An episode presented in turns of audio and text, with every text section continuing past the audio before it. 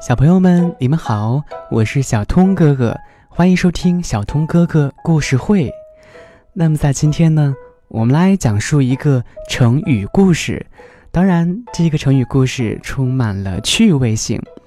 它的名字叫做“博士买驴”。从前有一个博士，他呢熟读四书五经，满肚子都是经文。他非常欣赏自己，所以说做什么事儿他都要咬文嚼字一般。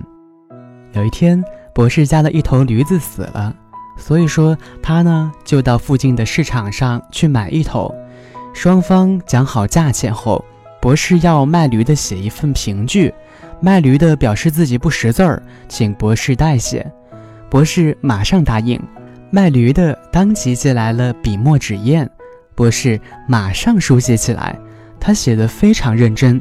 过了好长时间，三张纸上都是密密麻麻的字儿，才算写成。卖驴的请博士念给他听后，博士干咳了一声，咳咳，然后就摇头晃脑地念了起来。过路人都围上来听。过了好半天，博士才念完评句。卖驴的听完之后。非常不理解地问他说：“先生，写了满满三张纸，怎么连个驴字儿也没有呀？其实只要写上某月某日，我卖给你一头驴子，收了多少钱也就完了。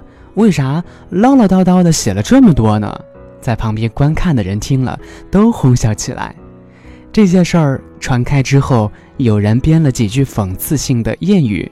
博士买驴，书卷三纸未有驴字，所以说后来人们形容写文章或者讲话不得要领，虽然写了很大一堆，说了一篇，但是却都离题很远，就叫做博士买驴，或者叫三指无驴，也就是所谓的下笔千里，离题万里。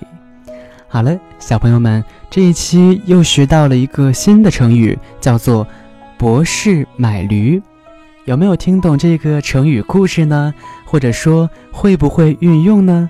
如果说不知道怎么写，或者说还不会运用的话呢，可以跟爸爸妈妈来讨论一下，也可以去查一下字典，我们来多写几遍这个成语。好了，我是小通哥哥，我们下期再见了，拜拜。